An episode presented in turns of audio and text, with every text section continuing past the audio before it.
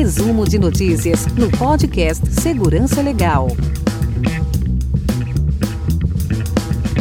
Bem-vindos ao resumo de notícias do podcast Segurança Legal, episódio 267, gravado em 4 de fevereiro de 2021. Eu sou Guilherme Goulart e, junto com Camila Fanslau, vamos trazer para vocês um pouco do que ocorreu nesta última quinzena. Esta é a nossa curadoria de notícias para você que não teve tempo de acompanhar o noticiário. Aqui nós selecionamos e comentamos as notícias mais importantes da área, lembrando que elas são apresentadas de forma resumida, caso queira lê-las na íntegra os links estão no nosso show notes, no seu agregador de podcasts, ou então lá no nosso site. Para entrar em contato conosco e enviar suas críticas e sugestões é muito fácil. Nosso e-mail é o podcast@segurançalegal.com. Se você acompanha e gosta do Segurança Legal, já pensou em nos apoiar? Acesse o site picpay.me barra segurança legal, escolha uma das modalidades de apoio e entre os benefícios recebidos você terá acesso ao nosso grupo exclusivo de apoiadores lá no Telegram. E neste episódio, agenda de trabalho da ANPD, desdobramentos do grande vazamento de informações, novo guia para notificações em casos de vazamento de dados pessoais, problemas com o aplicativo do Ministério da Saúde Tratikov, novo serviço de Threat Intelligence para o setor automobilístico, relatório global de riscos do Fórum Econômico Mundial, entre outras notícias. E vamos a elas. Você já deve ter ouvido o nosso último episódio sobre o grande vazamento de dados pessoais de 223 milhões de brasileiros e, se não ouviu, para tudo e volta lá no episódio 266. Além dessa grande tragédia para os titulares de dados, houve o um anúncio de um outro vazamento preocupante. Segundo o jornalista Erivelto Tadeu, da revista CISO Advisor, um anúncio em um fórum da Dark Web está oferecendo para venda uma tabela de dados com 270 milhões de registros de brasileiros relacionados à DataPrev, empresa de tecnologia da informação da Previdência Social. O anúncio em inglês foi publicado na madrugada desta terça-feira, dia 2 de fevereiro. A lista com dados de pessoas, que muito provavelmente deve conter nome, CPF, e-mail, endereço, entre outros, consta nos 57 bancos de dados obtidos pelo cybercriminoso. Segundo ele, os dados estão sendo organizados para depois serem vendidos. Nesse tipo de ataque é comum, no entanto, o hacker monetizar uma parte do banco de dados e depois vazá-la na internet. Conforme o anúncio do cybercriminoso, a base de dados foi violada em julho de 2020 com sede em Brasília, a DataPrev é responsável, entre outros serviços, por processar o pagamento mensal de cerca de 35 milhões de benefícios previdenciários, inclusive o auxílio-doença, benefício pago temporariamente ao segurado incapaz para o trabalho em decorrência de doença ou acidente. A empresa responde também pelo aplicativo online que faz a liberação de seguro-desemprego. Além disso, a DataPrev processa as informações previdenciárias da Receita Federal do Brasil e responde pelas funções funcionalidades dos programas que rodam nas estações de trabalho da maior rede de atendimento público do país, somada às agências da Previdência Social, aos postos do Sistema Nacional do Emprego, o CINE. Ocorre que a estatal negou o vazamento. Segundo o Convergência Digital, a DataPrev informou que não há registro de incidentes de segurança e nem indícios de vazamento de dados por ataques cibernéticos nos bancos e bases de informações sob a guarda da DataPrev e que, após avaliação interna dos especialistas, foi verificado que os logs de segurança da empresa e o tráfego de informação não apresentam anomalias, inclusive no período indicado de vazamento pelo portal. Também que os quantitativos de dados e bases relatados pelo portal CISO Advisor não coincidem com as informações hospedadas pela DataPrev nós também recebemos nessa semana algumas informações de um ouvinte anônimo que comprou as próprias informações do criminoso envolvido no vazamento aquele dos 223 milhões que a gente falou no episódio passado. Algumas informações são, que ele deu são bem importantes. Segundo este ouvinte, alguns dados são bem antigos, em, antes de 2017 em alguns casos. Pela natureza de informações, ele presume que o vazamento, na verdade, envolve várias bases de dados mescladas, sobretudo pelos e-mails presentes em cada uma delas. Esse ouvinte usa uma técnica bastante inteligente de proteção, que é ter um e-mail diferente, um alias, para cada serviço que ele assina. Assim, ele só usa aquele e-mail naquele serviço, e em caso de vazamento, como aconteceu agora, é possível ter uma ideia da fonte. Assim, foi possível identificar nesses dados e-mails de uso exclusivo de algumas empresas, como uma farmácia, uma loja de e-commerce e uma empresa multinacional de meios de pagamento. Também houve e-mails usados na restituição do imposto de renda. Nesse sentido, aparecem informações que pareciam ser consultas de regularidade de CPF e de consultas de lote de restituição. Esses dados que ficam disponíveis na internet para acesso, a consulta de lote eu me refiro, poderiam, segundo esse ouvinte, ter sido indexados por um crawler. Chamou a atenção que não havia renda desse ouvinte nos dados, que seria uma informação que, segundo ele, a Serasa certamente teria. Além disso, com base nas informações recebidas, há suspeita de que alguns desses dados vieram de uma grande operadora de telefonia. E-mails, endereços e números que só foram fornecidos para essa empresa apareceram no vazamento. Essas informações reforçam a hipótese de uma mescla de vazamentos nessa base vendida ou ainda que os dados podem ter sido obtidos não diretamente pelo Serasa, mas de clientes que usam os serviços de enriquecimento deles. E como se não bastasse tudo isso, o G1 trouxe outra notícia envolvendo fragilidades de segurança na base agora do INSS. Segundo o portal, a Controladoria Geral da União, a CGU, identificou fragilidades na segurança da lista de acessos ao Cadastro Nacional de Informações Sociais, o CNIS, mantido pelo INSS. Segundo o relatório de auditoria, há perfis de estagiários, menores de idade, aposentados, pessoas mortas e ex-funcionários terceirizados que ainda têm acesso válido à plataforma. A existência desses dados ativos, diz a CGU, representa riscos no acesso aos dados deste sistema. O cadastro facilita a verificação de direitos a benefícios como aposentadorias e pensões. Segundo um decreto publicado em 2019, são replicados no cadastro até dados sobre veículos e carteiras de motoristas ou financiamentos estudantis. Os testes substantivos aplicados sobre as listagens de perfis de acesso demonstraram a efetiva ocorrência de concessões e manutenções de perfis de acessos indevidos, o que comprova a fragilidade dos controles existentes e sinaliza a urgência da melhoria desses controles internos, concluíram os auditores do CGU. Trata-se, ou melhor, da CGU, trata-se, como podemos ver, uh, de uma questão básica de segurança da informação, presente inclusive na própria norma ISO 27002, que é a gestão de acesso, que envolve processos de renovação e cancelamento de credenciais. Isso é o básico do básico da segurança. Além disso, o relatório aponta problemas relacionados com a produção de logs, outra questão básica de segurança. Segundo os auditores, os dados de registros apresentados pelo INSS evidenciam que é possível rastrear o usuário que acessou determinada funcionalidade no portal CENIS, mas sem identificar que dados foram inseridos ou alterados e tampouco a hora local da realização do acesso. Dessa maneira, conclui o relatório, não é possível vincular uma alteração de dados a um usuário para fins de responsabilização, e as ações que envolvem consulta, inserção ou alteração de informações no portal CENIS não são rastreáveis, considerando que os dados apresentados pelo INSS não contêm todas as informações necessárias para a vinculação de uma transação ao usuário que a tenha realizado. Esse caso lembra bastante o primeiro episódio lá do Segurança Legal, lá em 13 de abril de 2012, que tratou justamente sobre esses acessos indevidos a plataformas de segurança. No caso aqui, o, o sistema Consultas Integradas do Rio Grande do Sul, sistema esse que é usado pelos órgãos de segurança do Rio Grande do Sul. Acharam que acabou?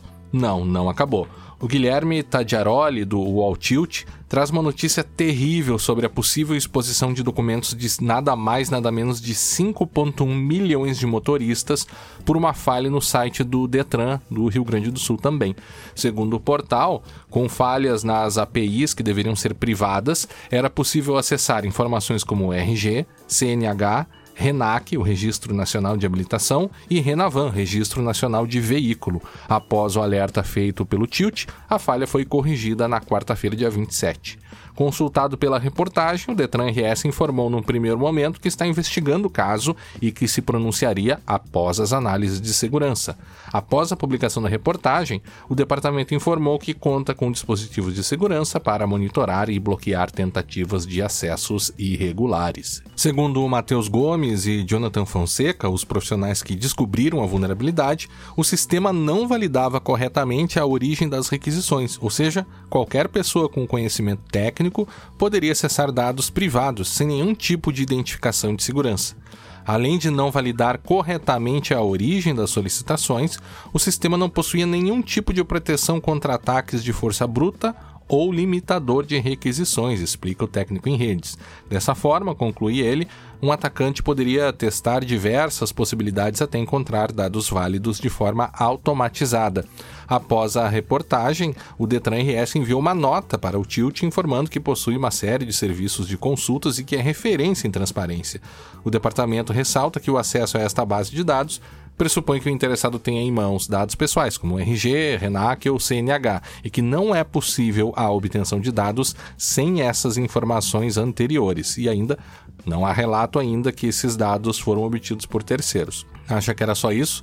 Calma que tem mais. Segundo Felipe Paião, do Tecmundo, hackers vendem logins da Polícia Rodoviária para você apagar suas multas. E antes de começar, cabe apenas aquele lembrete básico, né, que talvez o, o melhor termo aqui fosse crackers, né, ou criminosos, já que a gente sabe que o termo hacker não deve ser utilizado para denominar criminosos. Mas enfim, o acesso, segundo então o Felipe Paião, é completo e irrestrito. Cybercriminosos ofereceram logins para o sistema da Polícia Rodoviária Federal por 200 reais pagos via Bitcoin com o sistema completamente aberto e o acesso em mãos, invasores podem acessar dados de qualquer veículo, informações sobre multas, dados pessoais sensíveis, liberação de veículos recolhidos em pátio, abertura de boletins de ocorrência, troca de e-mails realizadas por agentes policiais, vejam só vocês, acompanhamentos de processos diversos e até aplicar multas para qualquer cidadão que tenha um carro, moto ou caminhão. A reportagem do Tecmundo descobriu que os logins são vendidos em diferentes grupos baseados no Telegram e o Facebook Messenger. Já o acesso é realizado por meio de um sistema integrado de consultas operacionais, o CICOP. Agora, prestem atenção nessa parte da reportagem é possível multar qualquer veículo do Brasil, afirma a fonte anônima. Resumidamente, tudo que a Polícia Federal consegue fazer, você também consegue. No sistema de multas, basta completar os campos vazios com informações como placa, modelo, nome do condutor, CPF ou RG, ou RG e inserir o tipo de infração para expedir uma multa. Vale notar que não há qualquer tipo de camada extra de segurança para expedir multas, como um segundo fator de autenticação ou verificação de dois passos, por exemplo. Basta dar o OK para colocar uma multa em qualquer veículo. A reportagem então é bem interessante e traz até alguns prints dessas telas e as mensagens que eles obtiveram lá dos criminosos, além de algumas hipóteses sobre como esses logins poderiam ter sido obtidos. Os links, vocês sabem, lá no nosso show notes. E ainda nessa linha de invasões e falhas, vulnerabilidades em sistemas governamentais, é, no apagar das luzes aqui do nosso resumo de notícias, a gente recebeu uma mensagem do nosso ouvinte Avelino lá pelo Twitter, é, dizendo assim: parece que o Segurança Legal vai ter mais pauta. E sim, ele estava falando sobre uma notícia que saiu no Estadão com o seguinte título: Ministério da Saúde sofre invasão e hacker debocha. Esse site está um lixo. então, o, o, segundo o Estadão, a rede do Ministério da Saúde foi novamente alvo de ataques virtuais na semana passada. Na verdade, fazendo um parênteses, não sei se foi bem a rede, né? O que pareceu ali foi uma invasão ao site, um defacement, na verdade, né? Colocaram ali uma mensagem no, no site é, do Fórum SUS, mas não sei se foi uma, uma invasão à rede, mas tudo bem, vamos continuar aqui. Dessa vez não houve vazamento de informações nem qualquer dano ao sistema, segundo a pasta, mas o hacker deixou um recado sobre o que pensa da segurança dos dados do órgão. Esse site está um lixo, afirma a mensagem, escrita em letras maiúsculas que ficou visível na sexta-feira, dia 29 de janeiro, no Form SUS, um serviço do DataSUS para a criação de formulários. O invasor disse o seguinte: Qualquer criança consegue invadir este excremento digital, causar lentidão e até estragos maiores. Ele ainda mandou também recados ao presidente da República, a favor levar a sério os assuntos de segurança da informação. Bolsonaro dá um jeito aí. O Estadão mostrou em novembro e dezembro que a falha de segurança no sistema de notificação da Covid-19 do Ministério da Saúde expôs na internet pelo menos seis meses dados pessoais de mais de 200 milhões de brasileiros, inclusive do próprio presidente. E esse também é um outro incidente, que não esses que a gente comentou até aqui, do, incluindo aquele que nós falamos no, no episódio passado, este aqui do vazamento do Ministério da Saúde, seria outro ainda. Né? A saúde afirma que a invasão da última semana usou uma técnica conhecida como defacement. Na verdade, não é uma técnica de defacement, na verdade a técnica é outra, que o resultado aqui que foi o defacement. Comparada, disse o Ministério, a uma pichação que consiste na realização de modificações do conteúdo e estética de uma página da internet. Ao invadir o Form SUS, o invasor deixou dicas para melhorar a tecnologia do site. Olha só, a solução é muito simples de ser implementada. Com uma semana de trabalho e uma empresa séria, mais um custo de aproximadamente uns 15 mil reais, é possível fazer um site com a melhor tecnologia disponível no mercado e trazer segurança e agilidade a todos os usuários da plataforma no Brasil. Lucas Lago, pesquisador na Universidade de São Paulo, afirma que esse tipo de mudança na interface do site ocorre quando há vulnerabilidade de segurança. Não é uma falha muito crítica, muito gigantesca gigantesca, é bastante comum, mas é importante corrigir.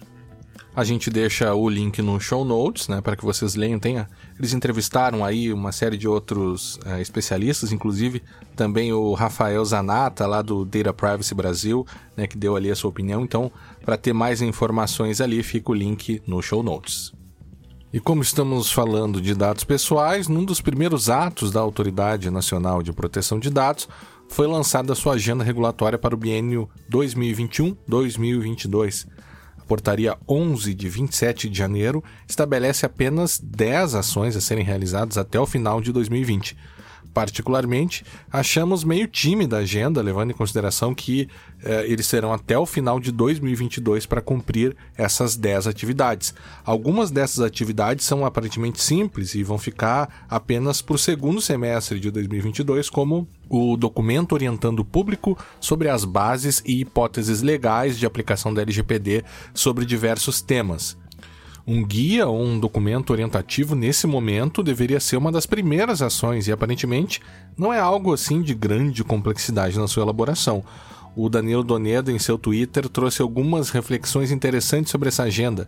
Disse ele, aspas, trata-se de passo importante para a transparência e legitimidade de sua atuação. Há, no entanto, observações importantíssimas. Não há nenhuma menção ao Conselho Nacional de Proteção de Dados e de Privacidade, CNPDP, na agenda. Essa regulamentação é essencial para a própria existência do Conselho, que continua existindo somente no papel. Um dos papéis fundamentais do Conselho, disse o Doneda, é justamente possibilitar que a sociedade possa ser ouvida na escolha de prioridades da Política Nacional de Proteção de Dados. Essa agenda bienal, elaborada sem o Conselho, prescinde dessa colaboração. Um tema fundamental para que o Brasil legitime os fluxos transnacionais de dados, estratégico para o setor produtivo, que é a transferência internacional de dados, será tratado pela ANPD somente a partir de 2022.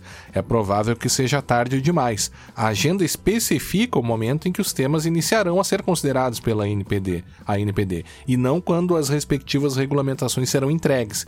Isso abre a possibilidade de maior participação e debate. Por outro lado, deixa em aberto o compromisso quanto às entregas. Outro ponto importante é a definição sobre as normas complementares de atuação dos encarregados, inclusive com a dispensa da necessidade de sua indicação, o que ficou para o primeiro semestre de 2022.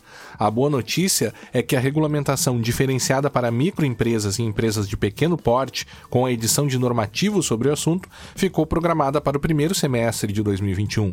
Além disso, eles também abriram a chamada para a tomada de subsídios para as microempresas. Segundo a autoridade, as contribuições devem seguir o modelo divulgado no site da autoridade e podem ser enviadas até o dia 1 de março de 2021 para o e-mail consultapublica.anpd.gov.br com o assunto tomada de subsídios 1 de 2021. Essas informações todas, quem tiver interesse, obviamente, uh, estão lá no nosso site. De qualquer forma, ficou a impressão de que a ANPD vai trabalhar meio que lentamente, sem o fôlego necessário para lidar com as suas atribuições.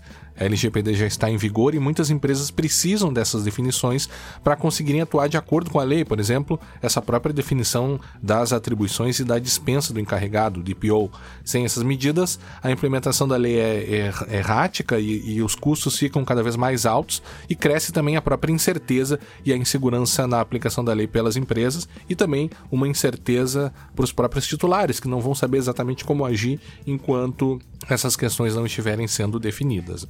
Procon São Paulo lança cartilha sobre a Lei Geral de Proteção de Dados, enquanto a NPD indicou que o guia para os titulares só sairá no segundo semestre de 2020, o Procon de São Paulo saiu na frente. Ele lançou uma cartilha bem interessante, de fácil entendimento, para ajudar os titulares de dados pessoais.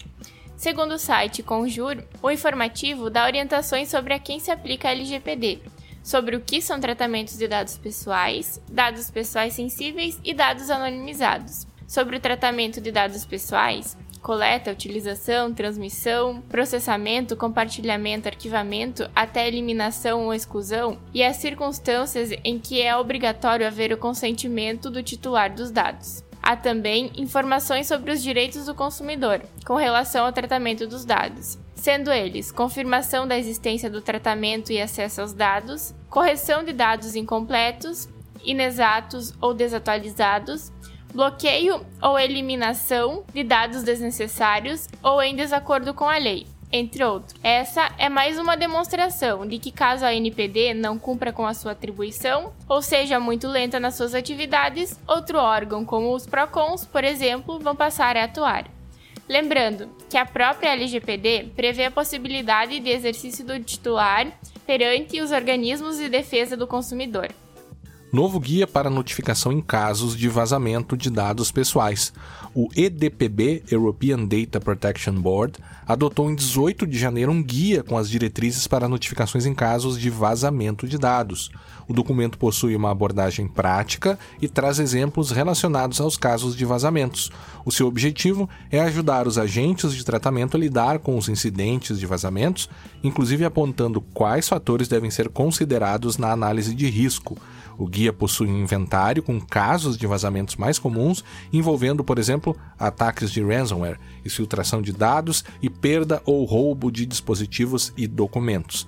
Cada um dos cenários é cuidadosamente descrito, indicando ao fim se há ou não a necessidade de realizar ah, notificações tanto para a autoridade nacional quanto para os titulares de dados. É sempre bom lembrar que incidentes que envolvem dados pessoais devem ser tratados também por meio dos processos de gestão de incidentes de segurança que irão envolver a sua identificação, a sua qualificação inicial, a realização de medidas de tratamento, lições aprendidas, entre outras questões.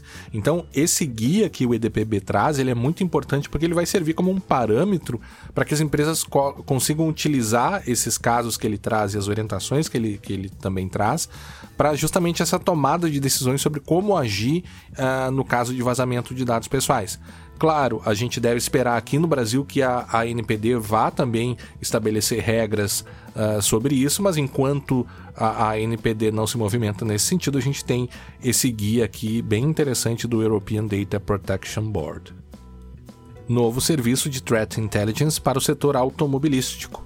Não é segredo para ninguém que os carros atuais são verdadeiros computadores que nos levam de um lugar para o outro com uma infinidade de softwares rodando nos carros, com diversas possibilidades de conexão com smartphones e até mesmo instalação de aplicativos, é cada vez mais necessário que essa indústria se preocupe com a segurança da informação. Ataques a carros já são conhecidos há muito tempo, inclusive a gente falou sobre isso lá no nosso episódio 81, Cherokee Remote Control, lá em 2015. Tendo isso em mente, a Kaspersky lançou um novo produto direcionado exclusivamente para o setor automobilístico é o serviço Automotive TI da Kaspersky, conforme o jornal italiano Correio da Segurança, e ele ajuda as empresas do setor automotivo a ficarem atualizadas acerca dos problemas de segurança que podem influenciar a indústria automobilística, permitindo assim a adoção tempestiva de meios de remediação. A empresa de segurança também publicou uh, white papers, né, dois white papers, um é de nome Assegurando o Futuro da Mobilidade e Segurança de Sistemas de Transporte Ameaças Modernas. Os documentos ressaltam os desafios de manter seguros os carros conectados, inclusive com um mapa de ameaças mais comuns. Segundo Sergei Zorin, chefe dos sistemas de segurança de transporte da Kaspersky, o crescente número de tecnologias usado nos veículos, ou melhor, o número de tecnologias usadas nos veículos modernos impõe não só o respeito dos requisitos normativos vigentes, mas também a obtenção de informações sobre as potenciais ameaças e das vulnerabilidades das unidades de controle eletrônico ligadas aos veículos. Ao fornecer informações relevantes sobre as ameaças, a Kaspersky ajuda os fabricantes de veículos a resolverem esses problemas críticos.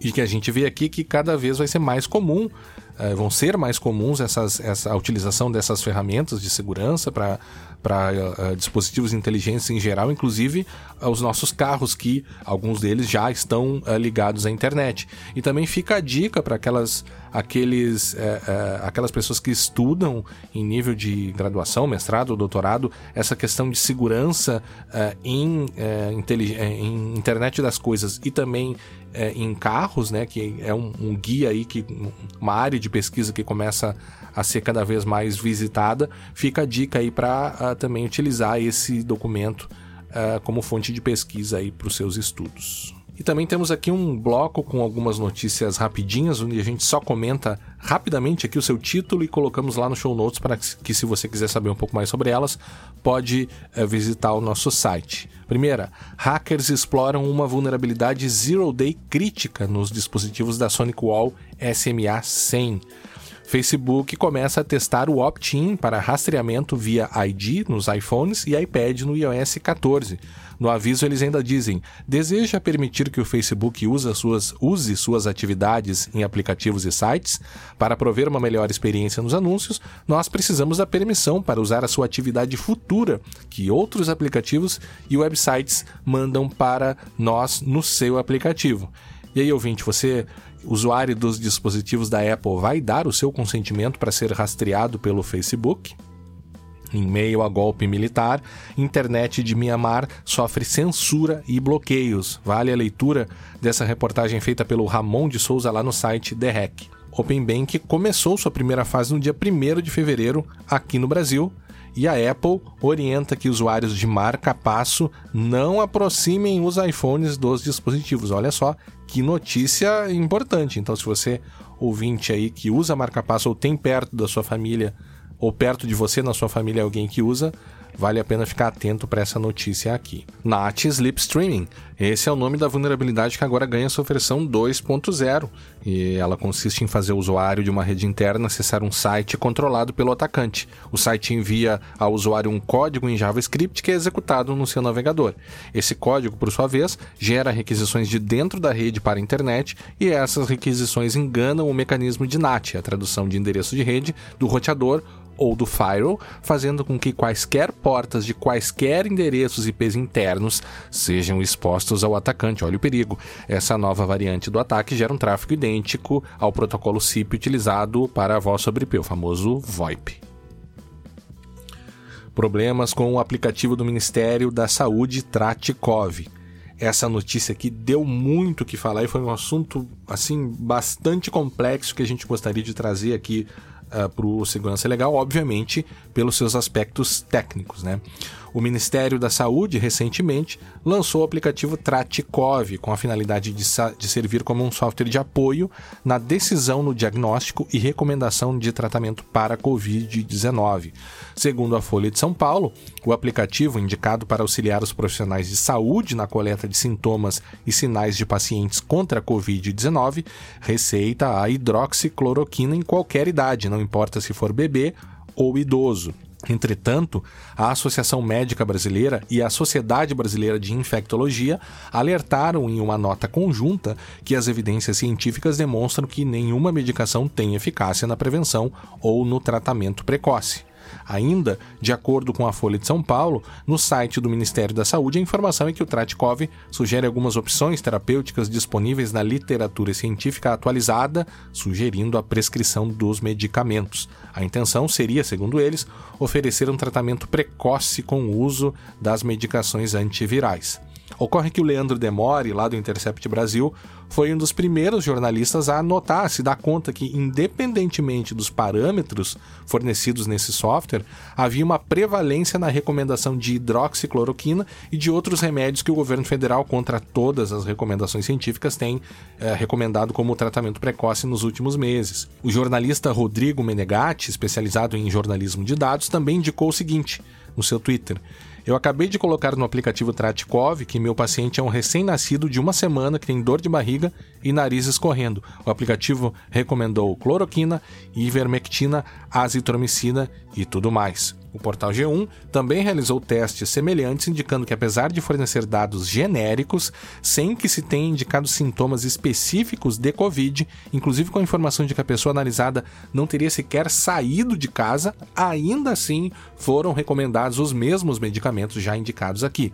Cabe lembrar que, segundo o próprio Ministério, a aplicação serviria para auxiliar os profissionais de saúde, embora uh, ela pudesse ser acessada por qualquer pessoa na internet. Não apenas os portais tradicionais repercutiram o problema, mas também portais especializados no jornalismo de tecnologia da informação. Foi o caso do portal Tecnoblog, uh, em reportagem realizada pelo jornalista Felipe Ventura.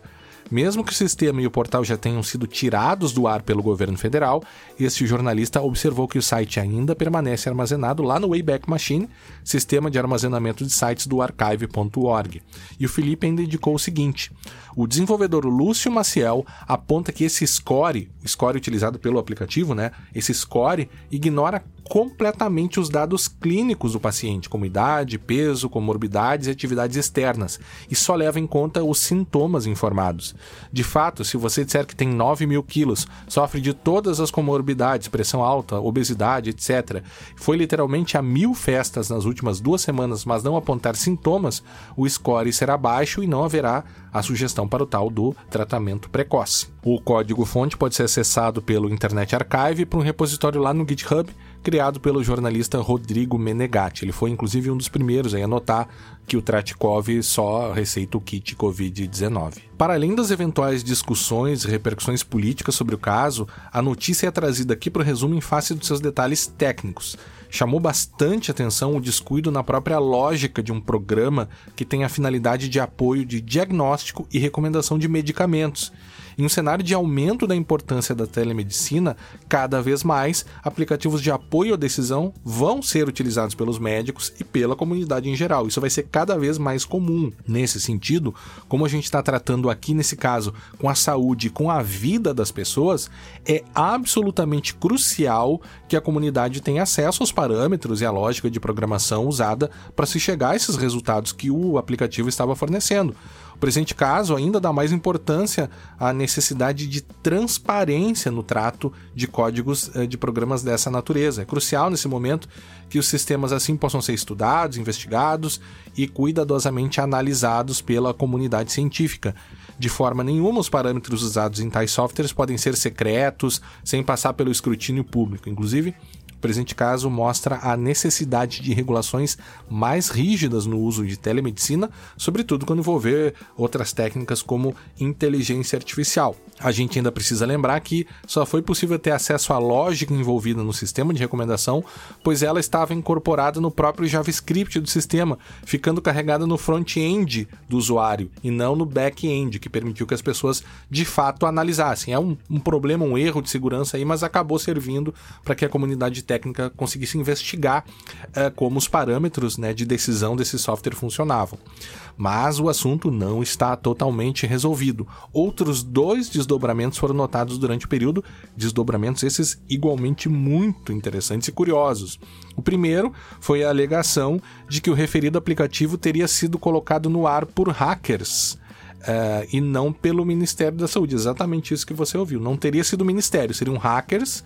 Né? Inclusive, a nota oficial disse isso. Né? Informamos que a plataforma Tratikov foi lançada como um projeto piloto e não estava funcionando oficialmente, apenas como um simulador. No entanto, o sistema foi invadido e ativado indevidamente, o que provocou a retirada do ar, que será momentânea, segundo o Ministério da Saúde. E ainda, segundo uma atuação do TCU, no caso, do Tribunal de Contas da União, em procedimento que investiga outros assuntos relacionados ao Ministério, também analisou, ou, também analisou nesse procedimento, né, o TCU também analisou é, a, essa questão do aplicativo e indicou que a pasta deve explicar quem foi o responsável por colocar no ar um aplicativo, o Tratikov, que orientava o uso indiscriminado de medicamento, conforme reportagem da Folha de São Paulo. Muitas pessoas de fato estranharam essa alegação do hacker feita pelo Ministério da Saúde, que apareceu na verdade uma, uma desculpa né, diante desse, dessa repercussão absolutamente negativa do caso. O Ronaldo Lemos, professor Ronaldo Lemos, no seu Twitter, indicou que seria provavelmente o único caso no mundo em que o hacker invade um sistema governamental e coloca no ar ao invés de retirar, né, e coloca no ar todo um sistema sofisticado uh, em funcionamento. E ainda por fim, até por uma questão de saúde pública que a gente uh, se sente no dever de ressaltar parte da nota da Associação Médica Brasileira, no sentido de que as melhores evidências científicas demonstram que nenhuma medicação tem eficácia na prevenção ou no tratamento precoce para a Covid-19 até o presente momento. Pesquisas clínicas com medicações antigas indicadas para outras doenças e novos medicamentos estão em curso. Atualmente, as principais sociedades médicas e organismos internacionais de saúde pública não recomendam o tratamento preventivo ou precoce com medicamentos, incluindo aí a Agência Nacional de Vigilância Sanitária, entidade Anvisa, né, entidade reguladora vinculada ao Ministério da Saúde do Brasil. Botnet explora recentes vulnerabilidades no Linux. Para aqueles que ainda acreditam que o sistema operacional Linux é livre de ameaças, essa notícia ou de vulnerabilidades, né, essa notícia vem a demonstrar justamente o contrário. Um grupo de atacantes está explorando algumas vulnerabilidades recentes des descobertas em NAS, os conhecidos Network Attached Storage, que utilizam o sistema operacional Linux. O objetivo do grupo é cooptar essas máquinas para fazerem parte de uma botnet que visa realizar ataques de DDoS e também minerar criptomoedas, usando para isso uma variante do malware Freakout. Além disso, o malware instalado também pode realizar outras tarefas, como port scanning, recolhimento de informações do ambiente, sniffing de redes e por aí vai. Uma coisa que chama bastante atenção nessa notícia é que ataques dessa natureza eles vão ser cada vez mais comuns, sobretudo explorando essas vulnerabilidades em dispositivos de internet das coisas.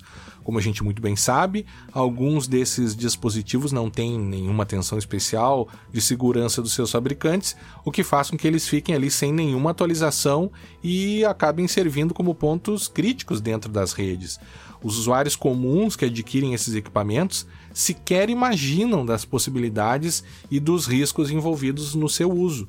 Além do mais, em casos de uso desses equipamentos para botnets, o usuário em geral não tem nem elementos para detectar o ataque, o que pode fazer ainda com que tais redes funcionem por um longo período sem serem detectadas. Né? E para mais detalhes sobre esse ataque, os CV, números de CVEs e outros softwares afetados, inclusive, as informações vocês já sabem estão sempre lá no nosso show notes. E ainda, como a gente está falando de Linux aqui, saiu uma notícia de uma vulnerabilidade muito curiosa no comando sudo ou sudo. E exatamente isso que vocês ouviram no sudo. O, o sudo é, é, usado frequentemente pelos, pelos usuários de Linux né? para obter privilégios, ou seja, de outro usuário. Quando você é, quer obter privilégios do, do root, por exemplo, você consegue usar o comando sudo para realizar essas operações como se fosse o, o outro usuário. Sudo, inclusive, quer dizer uh, substitute user do. Assim, com esse comando, você delega certas, certos poderes para um usuário. Pois bem, o comando sudo também é um programa e, como qualquer programa, está sujeito a vulnerabilidades. Os pesquisadores da empresa de segurança Qualys descobriram uma vulnerabilidade que estava presente no código do sudo há quase 10 anos. É, exatamente. Trata-se aí da CVE 2021 3156, é, que descreve aí um, uma situação de buffer overflow. A Qualys recomenda que todas as organizações usando distribuições Linux e Unix com o sudo presente apliquem os patches de segurança imediatamente imediatamente. E o US Cyber Command disse inclusive que é de longe a vulnerabilidade mais perigosa do sudo, já que um atacante não autenticado, se tiver acesso ao sistema, poderia explorar essa vulnerabilidade para realizar a escalada de privilégios. Vamos deixar lá no show notes a reportagem do Dark Reading é, com todas as informações técnicas, inclusive o teste para você saber aí se está ou não vulnerável a essa vulnerabilidade no sudo. Relatório Global de Riscos do Fórum Econômico Mundial. O Fórum Econômico Mundial lançou sua 16ª edição do Relatório Global de Riscos. O relatório é abrangente e trata sobre vários riscos, e o que nos interessa são os riscos digitais. O capítulo 2 do relatório fala sobre as barreiras para a inclusão digital. Eles fazem comentários sobre os gaps, relatórios para o alcance da acessibilidade, falam sobre as sociedades desconectadas sobre os efeitos da polarização e desinformação, riscos relacionados à censura impactos sobre a automatização de empregos, entre outros tópicos. Se você é um pesquisador em segurança ou estudante, vale a pena ler o relatório e utilizá-los em seus estudos. Trata-se de uma fonte bem interessante para usar na academia e também para orientações gerais de alguns tipos de empresas e indústrias. Formação em segurança. Como vocês sabem, são muitas as dúvidas que chegam até nós sobre essa questão da formação em segurança da informação. E nesse sentido, a gente vai deixar um link para vocês, né, trazido pelo pessoal lá do Convergência Digital, sobre um curso gratuito oferecido pela Cisco Brasil. A Cisco do Brasil está lançando uma nova etapa do programa Cyber Educação que oferece capacitação profissional em segurança digital a iniciativa, que combina os esforços da estratégia de aceleração digital Cisco Brasil Digital Inclusivo e a oferta educacional do Programa Global de Responsabilidade Social Cisco Networking Academy está com as inscrições abertas aí entre 1 de fevereiro a, a 8 de março. Além de todas as informações sobre o curso, fica um aviso de que na última fase os melhores alunos poderão colocar em prática os conhecimentos adquiridos e os melhores talentos terão acesso a um programa de estágio ou emprego, posições que serão oferecidas por parceiros e clientes da Cisco. E você deve ter ouvido falar bastante aí nas últimas, nos últimos dias sobre uma celeuma envolvendo a empresa GameStop como a organização de um grupo de usuários no Reddit conseguiu mexer e inflar o preço dessas ações, causando é, um reflexo no mercado aí bem interessante. O Vinícius aí vai contar um pouco para nós alguns detalhes desse caso. Pois é, Guilherme, assim, é, é, bem interessante o que aconteceu e demonstra uma a, o poder da internet, eu diria, tá? O, o que que acontece? Uh, primeiro a gente tem que entender o que que é o, o tal do short selling, que é, é esse, esse é o mecanismo que, que avacalhou com os grandes investidores lá em Wall Street e fez que o pessoal perdesse bilhões de dólares, não é milhões, é bilhões de dólares, tá? Então, o short selling é mais ou menos assim. É, tem a ação de uma empresa, vamos pegar a própria a GameStop, que, eles, é, que foi o caso aí. A, ação da, existe a ação de uma empresa, da GameStop, eu vou colocar o preço dela a 100 reais, o preço dela não era 100 reais, era bem menos que isso, era 3, 4 dólares, mas só para ficar fácil da gente pensar. Mas aí a gente tem aí 100 reais de, de valor da, da ação, e eu acredito, né, e o mercado ele age, ele atua em cima de expectativa, é, eu acredito que essa ação vai despencar, tá? E acredito que ela vai valer, assim, 50 reais, tá? Daqui a, a, a, um mês, ou daqui a 10 dias, daqui a 7 dias, depende da operação. Aí o que, que eu faço? Eu alugo as ações de ti, Guilherme, eu não tenho ações, tá? E vamos supor que tu tem ações. Eu alugo as ações de ti, alugo as, algumas ações tuas é, eu vou te pagar um valor por esse aluguel, uma taxinha, não é o valor cheio da, da ação, eu, eu tenho que te devolvê-las depois. E eu pego as tuas ações alugadas e eu vendo elas a, a 100 reais. Então, eu pego de ti, vou pagar a taxinha do aluguel e vendo a 100 reais imediatamente, tá? Porque eu acredito que ela vai despencar a 50. Quando ela chegar a 50, se acontecer aquilo que eu estou pensando que vai acontecer, ou seja, as ações vão desvalorizar, estou apostando na desvalorização das ações, as ações chegam em 50, eu compro as ações de novo a 50 reais e te devolvo as ações e fico com 50 reais da diferença. Tá? Então eu vendi as ações que não eram minhas por 100 reais, recomprei por 50, devolvo as tuas ações com mais uma taxinha lá do aluguel e fico lá com aproximadamente 50 reais por ação de lucro, tá? Então, eu basicamente ganhei dinheiro uh, sem usar uh, uh, nenhum recurso, nenhuma ação minha propriamente dita. Só que, se acontece o contrário, se em vez de ir a 50 reais, ela vai a 150 reais, aí vira o um inferno, porque eu apostei na queda do preço. Então, eu eu, eu aluguei as ações de ti, vendi as ações a 100 reais, esperando comprar abaixo disso, e em vez de descer, as ações sobem. E aí as ações começam a subir, e, e vamos supor, e elas não vão a 150 direto, ela vai a 101, 110, 115. Aí o, o cara que tá, que tá ali no. no que, tá vendido ali no, no, no, no 100 reais, ele vai ter que dar um jeito de comprar isso. E aí o que, que ele faz? Ou ele espera para ver se desce, ou ele vai cada vez mais aumentando o prejuízo dele. Então chega um ponto que ele não aguenta mais, ele ele compra as ações com preço com, com prejuízo. Então, o negócio está subindo, passou de 100, chegou a 110, 120, 130, 150. Opa, pera aí, vou comprar antes que eu me ferre de vez. Aí eu tenho que comprar as ações por um preço maior do que o preço que eu vendi, para poder te devolver as ações que eu aluguei. Quando eu faço isso, obviamente eu tenho prejuízo, né? Vendi a 100, tive que comprar, vamos supor, a 150 para poder te devolver, te devolver. Eu perdi 50 reais por, por ação. Bom, pois bem, o que aconteceu na GameStop? Uh, as, as, grandes uh, corretoras, né, uh, os grandes investidores começaram a investir. Tem um específico, até teve um filme sobre ele, acho que é Short Seller, coisa parecida, mas eu não peguei o nome dele aqui porque não, pro mecanismo aqui não vem bem ao caso. E, e o que eles fizeram, que essas grandes corretoras, essas grandes referências as corretoras fizeram, foi divulgar que, olha, a essa empresa a GameStop ela vai ela vai ela vai desvalorizar né? então a, então anunciou ao mercado que eles acreditavam que a GameStop ia desvalorizar então exatamente o que o pessoal fez as grandes empresas os grandes fundos teve fundo que quebrou inclusive fundo de investimento que quebrou eles compraram as ações é, fizeram a venda e ficaram aguardando a queda só que daí um, lá no Reddit, tá? No fórum do Reddit, um, um, um fórum chamado uh, Wall Street Bets, né? Wall Street Bets, na verdade, uh, de, de, de, apostas, né? chama Bet de aposta.